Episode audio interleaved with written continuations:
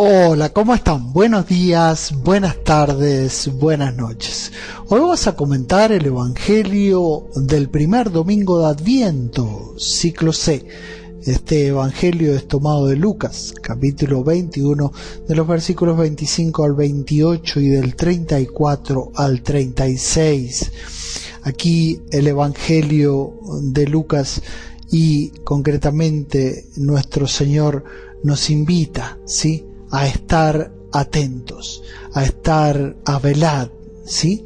Pero segundo, a orar, o sea, a rezar pidiéndole a Dios que esté al lado de nosotros. Pero hay otras dos cositas y dice tener ánimo y levantar la cabeza. Levantar la cabeza con fe de que el Señor va a venir a liberarnos. El Evangelio dice así. Habrá señales en el sol, en la luna y en las estrellas. Y en la tierra, angustia de la gente trastornada por el estruendo del mar y de las olas. Los hombres se quedarán sin aliento por el terror y la ansiedad ante las cosas que se abatirán sobre el mundo, porque las fuerzas de los cielos serán sacudidas. Y entonces verán venir al Hijo del Hombre en una nube con gran poder y gloria. Cuando empiecen a suceder estas cosas, cobren ánimo y levanten la cabeza porque se acerca su liberación. Cuiden que no se emboten sus corazones por el libertinaje, por la embriaguez, y por las preocupaciones de la vida y vengan aquel día de improviso sobre ustedes. Como un lazo, porque vendrán sobre todos los que habitan sobre la faz de la tierra. Estén en vela, pues orando en todo tiempo para que tengan fuerza, logren escapar y puedan mantenerse en pie delante del Hijo del Hombre. Hoy comienza, como decíamos, el Adviento, es el primer domingo de Adviento y la iglesia nos lleva a meditar este Evangelio de Lucas. Primero va a ser Lucas el que nos va a guiar y nos va a iluminar este año litúrgico, el año C. Entonces los invito a leer desde el principio al final el Evangelio de Lucas, ¿eh? tan fuerte, tan fuerte en un montón de cosas, en la ayuda de la mujer, de los pobres, ¿eh? ¿sí? de la misericordia de los más necesitados, el hecho del poder, recibir el poder de Dios, ¿no?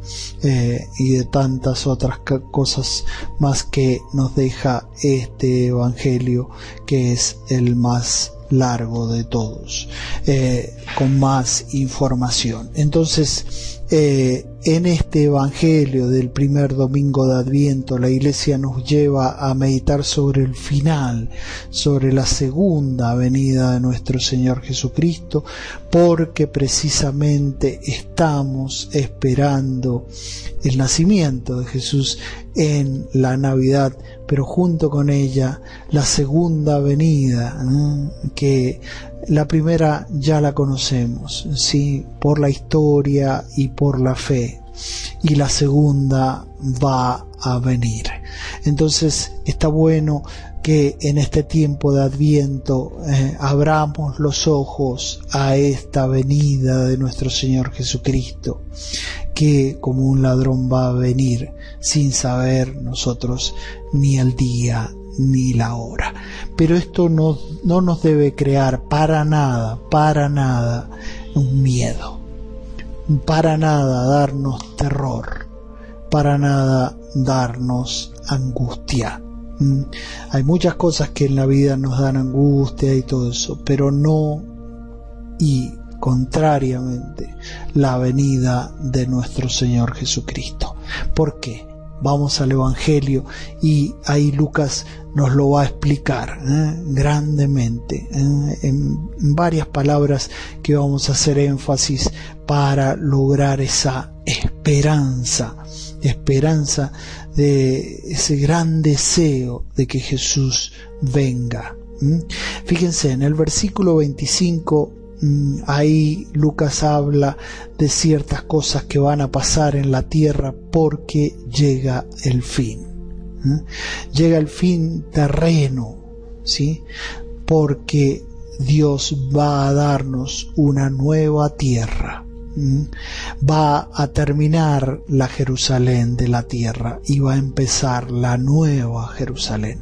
Es la Jerusalén del cielo, es la Jerusalén eterna, esta que fue creada por Dios, si no es eterna. Por eso Dios nos ha dado y nos ha regalado el don de la fe y de la esperanza de que algún día nos va a dar una patria, porque como dice San Pedro en su carta, somos en esta tierra peregrinos y forasteros, para poder eh, caminar hacia, hacia la tierra que va a ser nuestra casa, con nuestro Padre, Abba, Padre, ¿eh?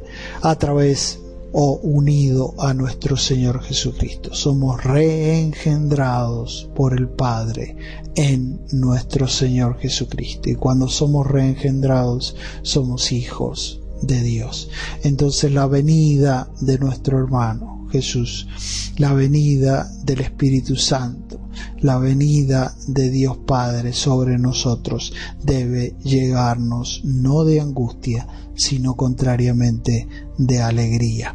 Y entonces este Evangelio de hoy habla concretamente de esto. Fíjense, habrá señales en el sol, en la luna y en las estrellas y en la tierra, porque viene el fin, porque va a terminar esta tierra. ¿eh? Pero la gente que tiene los ojos puestos solamente en la tierra, sin duda que nos tenemos que preocupar por nuestro trabajo, por nuestra familia, por, eh, eh, por todas las cosas de, de, nuestra vida aquí en la tierra, pero con los ojos también puestos en el cielo, que nos llenan de esperanza. Pero fíjense, la gente que solamente tiene los ojos puestos en la tierra, en esta tierra, sí, dice angustia de la gente van a tener angustia, trastornada por el estruendo del mar y de las olas. Que eso no nos tiene que pasar a nosotros. ¿Por qué? Porque nuestro corazón y nuestros ojos y nuestra fe y nuestra mente están puestas en el cielo, en aquel que viene. En el versículo 26 dice, los hombres se quedarán sin aliento hablando de estos hombres terrenos, o sea que, que tienen los ojos puestos solamente en la tierra, sin aliento por el terror y la ansiedad, terror y ansiedad, angustia, terror, ansiedad. Siempre tenemos eh, ansiedades, angustias por ciertas cosas, por las enfermedades, por alguien que falleció, por un montón de cosas, sí, pero eso no nos lleva a eh, trastornarnos, no nos lleva a, digamos, perder completamente el ánimo, porque creemos en la trascendencia, creemos que hay una nueva vida. ¿Mm? Entonces, eh, el terror y la ansiedad por las cosas que se abatirán sobre este mundo que ya no va a estar. Porque las fuerzas de los cielos serán sacudidas. ¿Mm? Está hablando de, de lo creado aquí en la tierra. En el versículo 27 empieza la venida de nuestro Señor y entonces verán venir al Hijo del Hombre en una nube con gran poder y gloria. Fíjense que eh, en los otros evangelios se hace más énfasis, cosa que es real, eh, en el tema de la elección de aquellos que han sido elegidos por nuestro Señor y también por aquellos que irán al fuego eterno y todo eso. Pero Lucas en este Evangelio quiere hacer énfasis en la parte de la venida del Señor y de la gloria de Él que vamos a ver aquellos que tengamos fe en ese momento y vamos a recibir el poder de Dios mm, que nos va a dar para gozar de esa vida eterna. Entonces viene ese Hijo del Hombre no para darnos miedo, no para darnos terror, no para, sino para darnos, eh, para que se cumpla nuestra esperanza, para que, para abrazarnos en el amor, para llenarnos de Espíritu Santo, para darnos nueva vida eterna una vida eterna en una Jerusalén celestial. Mm. Fíjense en el versículo 28 nos dice cuál es el espíritu entonces que hay que tener ante la venida del Señor, contrario a los que ponen su corazón sobre la tierra. Cuando empiecen a suceder estas cosas, cobren ánimo. No se desanimen, cobren ánimo y levanten la cabeza. ¿Eh? porque se acerca su liberación. Esta palabra viene la liberación. ¿Y esto qué quiere decir concretamente? Y ya nos vamos a liberar de las enfermedades, nos vamos a liberar de aquellos ofuscamientos que, que recibimos, de aquellos que, que han abusado de nuestras conciencias, de nuestras dignidades y, y, y sí, de las preocupaciones grandes de la vida, digamos, seremos liberados de todo eso. Por eso el cristiano vive eh, como forastero y peregrino en esta tierra con gran fe, esperanza, como decimos en la Santa Misa, todas las veces en la liturgia decimos, anunciamos tu muerte, proclamamos tus tu resurrección. Ven, Señor Jesús, con un, con un imperativo queremos que venga, Señor. Ven, Señor Jesús, eh, con esa beata esperanza de la venida de nuestro Señor Jesucristo. Eh, la beata esperanza eh, de la venida de nuestro Señor Jesucristo. Entonces son todas palabras positivas. Tengan ánimo, levanten la cabeza, sí, porque viene la liberación y faltan todavía palabras positivas que deben alumbrar cada día nuestro cuando nos levantemos. En medio de las preocupaciones, esa luz, esa luz que nos dice el Señor viene. Y en la misa, cuando estamos eh, por prestar atención a las palabras que son reflejo y a veces son las mismas que están escritas en la Sagrada Escritura no nos distraigamos y llenémonos de esa fuerza, como dice Lucas, dinamis, la fuerza que es la gracia, ¿eh? que cuando decimos, anunciamos Señor tu muerte, creemos en esto, ¿ah? tu resurrección, también creemos en eso. Ven Señor Jesús porque creemos en la vida eterna. Y entonces cuando empiecen a suceder estas cosas, cobren ánimo y levanten la cabeza porque viene su liberación, la liberación de aquellos que creen en el Señor. ¿Y de qué cosas hay que cuidarse?